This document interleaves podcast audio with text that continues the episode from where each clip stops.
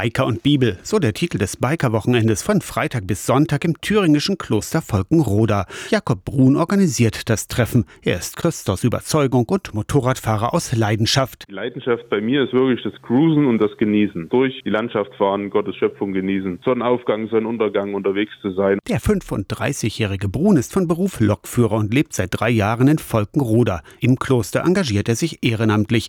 Der Ort ist für ihn eine geistige Tankstelle und wie geschaffen für das Biker-Wochenende. Also Leute, die auftanken wollen oder Leute, die generell sich mit Glauben mal beschäftigen möchten vielleicht und dort einen Zugang suchen. Samstag geht's auf über 200 Kilometer durch den südlichen Harz. Am Abend brennt das Lagerfeuer. Gespräche drehen sich ums Thema Jesus on the Road.